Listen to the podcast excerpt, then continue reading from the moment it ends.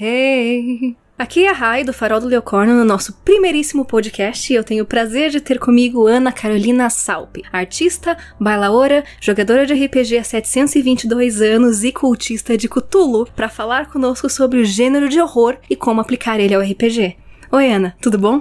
Tudo bem, prazer estar aqui. É um prazer ter você conosco. Então, fale um pouquinho sobre o gênero de horror. Bom, primeiro, acho que tem que diferenciar o que é terror e o que é horror, né? Que pelo menos na língua portuguesa a gente tem essa diferenciação. O, o horror, que é o que normalmente a gente trabalha no, num cenário de RPG, ele tem um fator sobrenatural. Então, normalmente acontece alguma coisa é, relacionada ao sobrenatural, seja vampiros, lobisomens, whatever, assombrações, até o próprio horror cósmico do Lovecraft, que são ah, criaturas de outro espaço, de outra dimensão, que vêm nos assombrar. E o terror propriamente dito, que normalmente ele não tem esse fator sobrenatural relacionado a ele. Ele é um terror mais pessoas fazendo mal a pessoas, assim, né? É, é um exemplo muito clássico do terror, por exemplo, é o barril de amontilado do, do Poe, que tem aquela, aquele suspense, aquele fator do medo, mas não tem nenhum fator sobrenatural ali. É uma pessoa fazendo mal a outra pessoa. Né? Então tem essa diferenciação. Então a gente vai falar do horror hoje, né? Sim, primariamente do horror. Conta um pouquinho mais da sua história com esse gênero e o que te atrai nele. Bom, na verdade, quando eu era mais nova, eu morria de medo de horror. Eu não assistia filme de terror, eu morria de medo de ir no cinema, eu não lia nada de terror. Daí um dia eu descobri a obra do Lovecraft. Acho que o primeiro livro que eu li dele foi um livro de contos, acho que foi foi um livro de contos que tinha a cor de caiu do céu, que caiu do céu no meio. É uma coisa que eu nunca tinha visto antes, nunca tinha ouvido falar, não conhecia. E por incrível que pareça, eu adorei. E a partir de então eu comecei a me interessar cada vez mais pelo gênero de horror. Não só o horror cósmico de Lovecraft, mas todos os gêneros de horror. E na verdade hoje eu costumo brincar que se você vê a minha lista de livros lidos, que eu mantenho um controle assim, né, de livros lidos, é quase que só só livro de horror lá dentro. E os livros que eu compro são quase todos livros de horror, para ver como hoje o gênero é muito importante para mim na minha vida. Assim, eu, eu, eu me divirto demais lendo esses livros. É, vendo filmes até. Me lembro que a primeira vez que eu fui no cinema, depois de muito tempo para ver um filme de horror, a gente foi assistir Espíritos. Hum. Um filme tailandês sobre espíritos. E o Thiago, que é o meu esposo, né, me convidou para ir e eu falei: "Não, vamos". Ele até estranhou. Como assim, né? Daí a gente foi. A gente comprou o ingresso, pegou pipoca, refrigerante, sentou na cadeira do cinema e quando faltava tipo cinco minutos para começar, eu virei pro Thiago e disse: Esse filme é de terror, não é mesmo? Daí ele: É. Então, sabe quando daquele. Tipo, eu não tinha me ligado até aquele momento que aquele era um filme de terror, assim, de horror. Mas eu me acalmei e tudo e assisti. E a partir dali eu comecei a não ter tanto medo de assistir filmes de, de horror também, assim. E aí hoje a gente assiste direto, né? Se tornou uma grande paixão, né? Vocês até viajaram pra convenção sobre a obra do Lovecraft. Sim, a gente foi pra Necronomicon, Providence 2019, ano passado. É, a gente é, planejou todas as nossas férias do ano passado ao redor desse evento, porque esse gênero se tornou tão importante para mim, a própria obra do Lovecraft se tornou tão importante para mim e também para o Thiago que a gente não podia perder essa oportunidade. Quando a gente descobriu esse evento, ele tinha acabado de acontecer em 2017, ele acontece a cada dois anos na cidade de Providence, em Rhode Island, onde nasceu e viveu toda a vida o Lovecraft. A gente ficou esperando a confirmação de, do evento acontecer, porque quando termina um, não necessariamente o outro já tá garantido de acontecer. Eles ainda vão confirmar é, para ver. Pra, e aí a gente ficou aguardando essa confirmação. Quando saiu a confirmação, a gente marcou nossas férias, comprou passagem, reservou hotel, alugou carro e fomos para Rhode Island, Providence, para participar do evento. E a gente participou três dias do evento, assistimos palestras, é, vimos a feirinha. Tem feirinha, tem tudo, tudo do Cthulhu que você pode imaginar no mundo e mais um pouco. E outros deuses associados, né? Compramos compramos um monte de coisas. Aumentei a minha coleção de Cthulhu que eu tenho e assistimos algumas palestras muito interessantes, uma sobre arqueologia e o trabalho do, do Robert A. Howard, que é o criador do Conan, foi extremamente interessante. A gente é bem nerd nesse sentido, a gente planeja umas férias inteiras para outro país, gastando tufos de dinheiro para ir numa conversão nerd sobre a obra de Lovecraft. Então é nesse nível que a gente gosta mesmo desse tipo de literatura. E nessa convenção vocês viram que o gênero de horror ele é levado bastante a sério ao redor do mundo, né? Sim, sim. É. A convenção ela tem uma parte acadêmica muito importante. Inclusive a gente conheceu o outro único brasileiro na convenção inteira que ele tinha ido lá. Ele, ele faz mestrado ou doutorado, acho que é doutorado em literatura. E ele foi lá apresentar um trabalho que ele escreveu científico sobre a obra de literatura fantástica. Então é, é uma convenção séria, com trabalhos acadêmicos publicados, anais e tudo que nem qualquer outro seminário, congresso científico acadêmico tem, também faz parte do evento. Então é, é, é levado bastante a sério. E eles têm um grupo lá que é um grupo de artistas, escritores e, e também estudiosos, né? Que tem esse grupo de estudos realmente da literatura fantástica e da obra do Lovecraft que eles são os organizadores do evento. Fascinante. Bastante. É interessante você mencionar o Barril de Amontilado e a obra do Poe, porque uma das coisas que eu estava trabalhando quando eu estava pesquisando sobre o gênero de horror é um essay, um artigo que o Poe fala que um artista, quando ele vai começar a fazer uma determinada obra, ele tem que levar em consideração, primeiramente, a questão de efeito. Qual o efeito que ele quer causar com isso? Quais são os efeitos que você acha que o gênero de horror tem em relação às pessoas? O que, que ele causa? Quais são as sensações que ele passa? A gente pode citar também o Lovecraft nisso. O Lovecraft tem uma fase, frase famosa dele que ele fala: O medo é o sentimento mais antigo da humanidade e não existe nada mais assustador do que o medo do desconhecido. Inclusive, é uma citação do livro do Changeling, quando ele apresenta um dos Kifs. Sim, porque é isso que o horror quer trazer. Ele quer trazer esse medo, arrancar de você esse, esse sentimento primitivo que a gente tem desde que a gente é espécie, que é o medo, que foi que, um dos grandes responsáveis por fazer a gente sobreviver como espécie. O medo garantia que ao invés de eu encarar um predador, eu virava as costas e corria. E isso fazia com que eu sobrevivesse e não morresse nas garras do predador. Então o medo foi muito importante pra gente para sobreviver como espécie e ele realmente é um sentimento extremamente primitivo. Ele tá na parte mais primitiva do nosso cérebro e quando você traz o gênero do horror e ele é bem feito, é esse sentimento primitivo que ele traz à tona. Então é realmente você, é, é uma coisa visceral que você sente com o horror. Assim, por isso tem tanta gente que morre de medo de ver filme de terror, como eu já morri, porque é um sentimento que a gente não consegue controlar muito bem, porque ele é muito primitivo e muito visceral. E quando o gênero de horror é bem feito, é esse sentimento que ele tem que trazer. E existem várias variações desse sentimento, né? Quando a gente pensa na obra do Hitchcock, por exemplo, eu, ou em obras como The Witch, ou A Bruxa, que é o meu filme de horror favorito, eles são tipos bem diferentes de medo que a gente pode sentir. Então ele vai de uma escala do desconforto, às vezes passando pelo nojo ou pelo asco, dependendo da obra, quando você pensa em certos trabalhos do Stephen King, que trabalha muito com essa vertente, até a questão do, do desespero, de algo que você vê um fim inexorável vindo na sua direção, até o susto, que é, eu diria, o lugar comum na maioria dos filmes mais comerciais de horror que são lançados recentemente. Uhum. O que eu vou perguntar para você é como você acha que a gente pode transmediar essa sensação do medo em todas as suas variantes para uma experiência de RPG? Porque RPG não tem acesso a muitos dos recursos que um filme ou um livro teriam quando eles estão tentando causar em você essa sensação. Então, como isso pode ser trabalhado do ponto de vista do mestre? Bom, eu vou, vou trazer a experiência de Little Fears, por exemplo, que é um RPG de horror com personagens que são crianças. Ele fala no livro, é uma dica que eu acho legal, que é para você começar primeiro definindo qual é o nível do horror que você quer trabalhar. Se é o horror faz de conta, monstro embaixo da cama, criaturas sobrenaturais, esse horror que a gente sabe que não faz parte da realidade. Se ele é um horror já mediano, com alguns elementos reais, né? Pessoas fazendo mal às pessoas, como exemplo. Ou se você quer o horror real, que é aquele que a gente pode sair na rua e presenciar e, e tem que lidar com isso. Acaba, às vezes, evocando sentimentos muito mais de desconforto no jogador do que um, horror sobrenatural, por exemplo. Então, você, depois que você define qual é o nível de horror que você quer trabalhar, daí você passa para a parte de como que você vai trabalhar isso na mesa. Primeiro você tem que conhecer os seus jogadores, até que nível você pode ir com eles. Tem gente que não vai aceitar temas como tortura, estupro,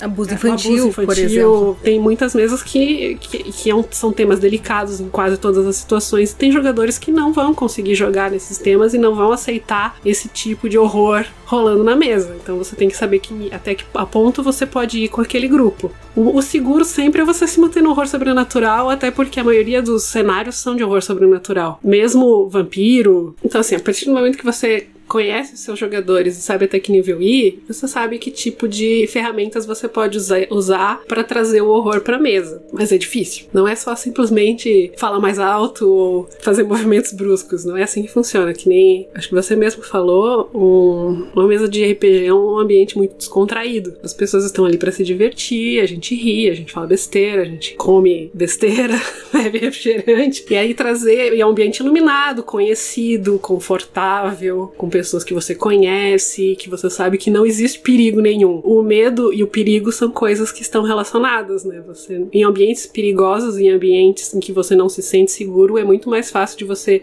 evocar o sentimento de medo do que num ambiente seguro e confortável. Então, como fazer aquele ambiente seguro e confortável e fazer com que o jogador se desligue daquele ambiente se envolva tanto no jogo que ele sinta o desconforto daquela situação. É um clima que você tem que ir construindo. Tem gente que usa música, tem gente que usa iluminação, tem gente que usa efeitos práticos. Efeitos práticos. A gente não usa nada disso. Quando a gente joga, você sabe disso, a gente não usa porra nenhuma.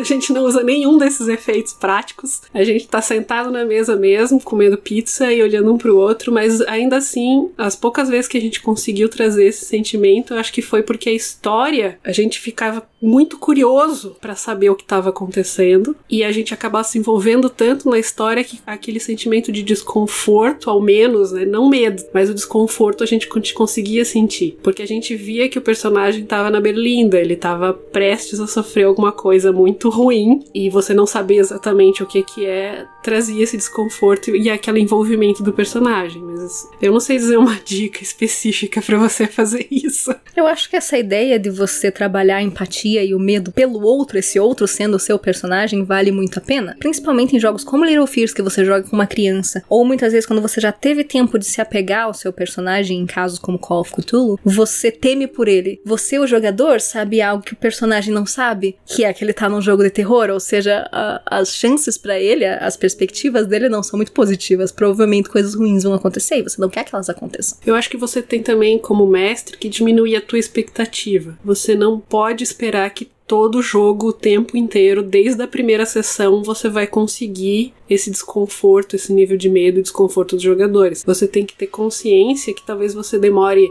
várias sessões, um tempo longo dos personagens, dos jogadores jogando com aqueles personagens, se envolvendo na história para você finalmente chegar em algum ponto que os jogadores realmente estão tão envolvidos que é que você conseguiu aquele objetivo. Eu acho que você tem assim, não é que nem um jogo de D&D que na primeira sessão todo mundo já faz loot, já mata coisa, já entra na dungeon, já ganha XP. O mestre e o jogador tem que saber que o ritmo do jogo de terror é outro e que você não pode considerar uma sessão perdida se você não conseguiu que os jogadores sentissem medo ou desconforto naquela sessão. Você tem que trabalhar isso ao longo do tempo para algum dia você conseguir esse objetivo. Isso eu acho que se numa história inteira você conseguiu um momento de absoluta tensão dos teus jogadores, eu acho que já valeu a pena. Eu acho que sim, é um investimento da parte do mestre. E, e dos jogadores. E dos jogadores, e principalmente quando você observa as mídias originais de horror, então quando você vê literatura ou você vê cinema, também existe esse período de construção. Para que exista o desconforto e principalmente para que tenha impacto, você precisa primeiro fazer com que eles se sintam confortáveis e apegados àqueles personagens. Sim, o Stephen King, ele é mestre em fazer isso. Ele escreve livros longuíssimos, né? A gente sabe disso, mas por quê? Porque ele constrói toda uma atmosfera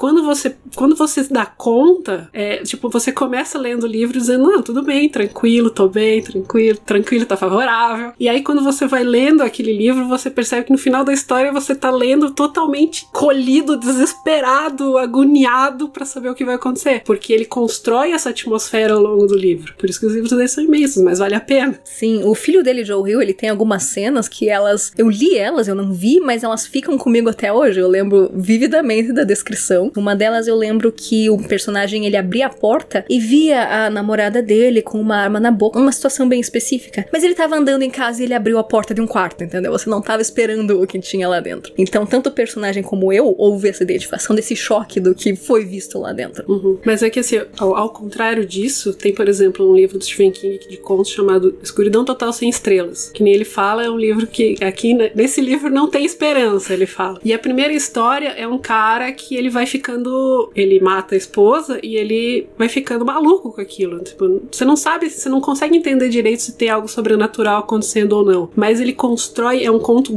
relativamente comprido, assim, e ele vai construindo aquele sentimento de que o cara tava cada vez mais perdido, perdido, perdido, e aquilo vai, tipo, é uma agonia que você sente mesmo, sabe? Uhum. E a história é essa, é a construção da decadência da, daquela pessoa, assim. É bem longo, demora um tempo, mas no final você tá desesperado desesperado pelo personagem. É, realmente, você perdeu todas as esperanças no mundo por causa daquela história, assim. Eu acho que esse fator de identificação, ele acaba atuando que quando nós vemos que um personagem não tem esperança, nós começamos, uma parte de nós começa a temer que nós também não tenhamos esperança junto com eles, que nós, na situação deles, também não seríamos salvos. Então, isso que acaba atuando e despertando esse medo dentro de nós. Sim. Você tem alguma história ou alguma lembrança memorável de uma sessão de terror que você queira compartilhar?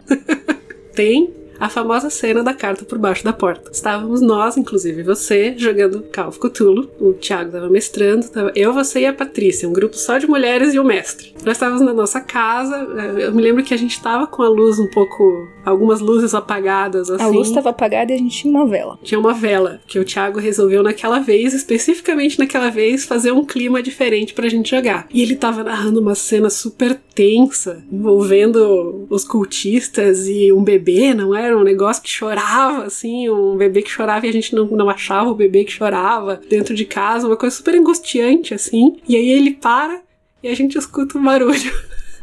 na porta da nossa casa, assim, que a gente tava na sala. E aí todo mundo na sala deu um pulo de um metro e meio de altura, né? Quase morremos do coração, e na verdade era só o porteiro do prédio passando a correspondência que tinha chego por baixo da porta, porque ele fazia isso quando naquele prédio que a gente morava. Mas assim, uma coisa super simples, super boa, mas tipo, a gente quase morreu do coração naquela vez, assim.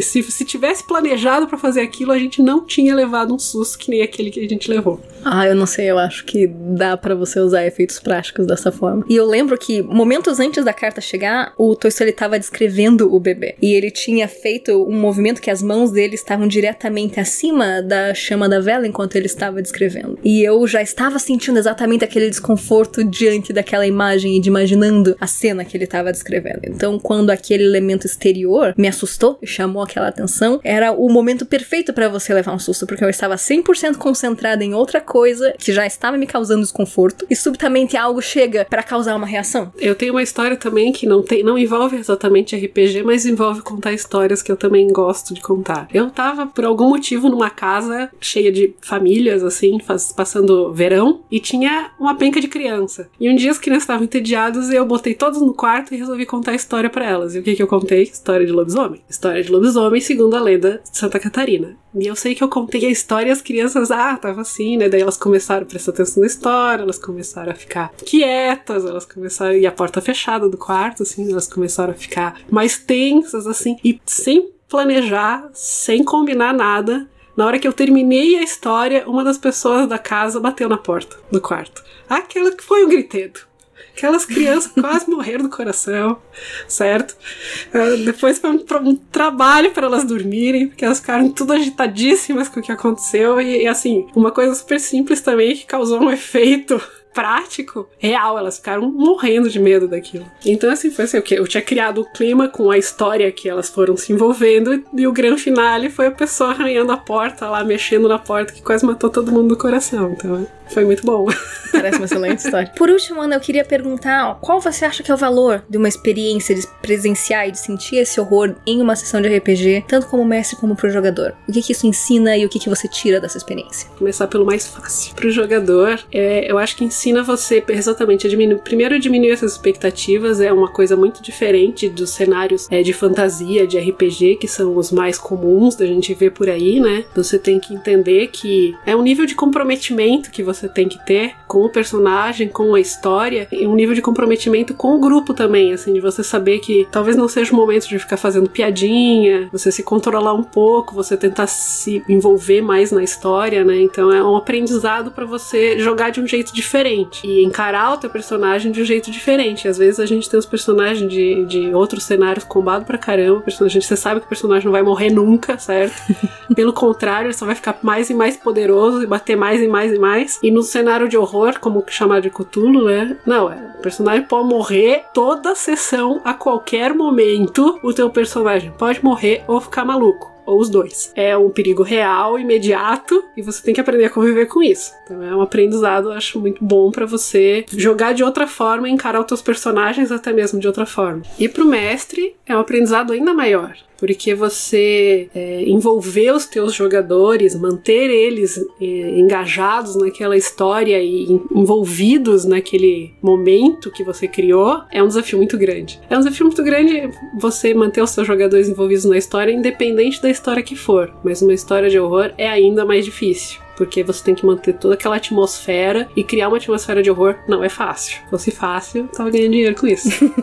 E eu proponho que justamente esse desafio que faz com que você se torne um mestre melhor, porque você aprende a controlar a, o ambiente e essa atmosfera e como fazer os seus jogadores se sentirem de uma determinada forma muito melhor, porque é tão mais difícil. Então é como treinar com peso. Ana, antes de te agradecer por ter falado conosco hoje, eu queria saber que recomendações de livros você passa ou de filmes para pessoas que queiram estudar um pouco mais o gênero de horror e queiram se aprofundar nisso. É, eu adoro os livros de contos, principalmente do Stephen King, Escuridão Total Sem Estrelas, por exemplo, Sombras da noite. Eu gosto muito dos contos que ele escreve, porque os livros dele são muito compridos, cara. são bons, mas é, os livros de contos dele eu acho que ele, ele se supera ali, porque como ele é muito prolixo, no conto ele se esforça mais para criar a atmosfera mais rápido. Então é interessante ver como ele faz isso. Eu gosto muito do Nosferatu, do Joey Hill. Uhum. Eu acho muito bom o livro, eu acho uma história muito interessante que mescla coisas de horror real com horror sobrenatural muito bem, assim. Toda obra do Lovecraft, é óbvio. Mas especialmente A Cor que Caiu do Céu e O Retrato de Pickman. Como eu senti medo quando eu li o Retrato de Pickman, você não tem ideia. Quando eu li o Retrato de Pickman, eu tava sozinha em casa, a Sofia, minha filha, ela era bebezinho, ela tinha um ano e dois aninhos, mais ou menos. E ela tava dormindo, era de noite, daí antes de dormir eu peguei o livro, óbvio, né? A gente pega um livro de horror pra ler antes de dormir, para relaxar. Daí eu tava lendo exatamente o Retrato de Pickman. E na hora que eu terminei esse conto, eu senti, sabe, quando você sente um arrepio na espinha e a Sofia começou a chorar no quarto desesperadamente. como se a, vida dela dependesse disso. Então, meu Deus do céu, sabe quando você aquele negócio marcou?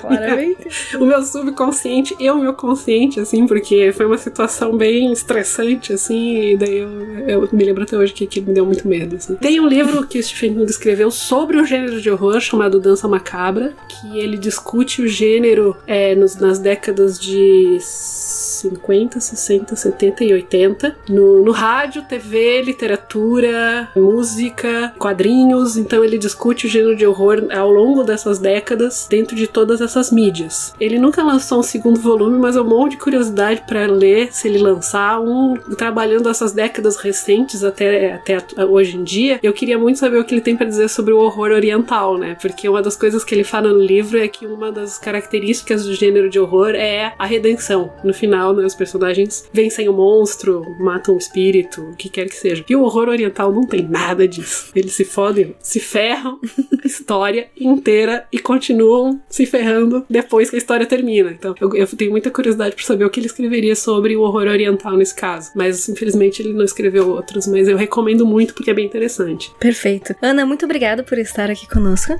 Eu que agradeço a oportunidade de estar falando aqui com vocês. É uma honra minha que o meu primeiro podcast do Farol do Leocorno seja com você, a todos que estão ouvindo. Até a próxima. Tchau!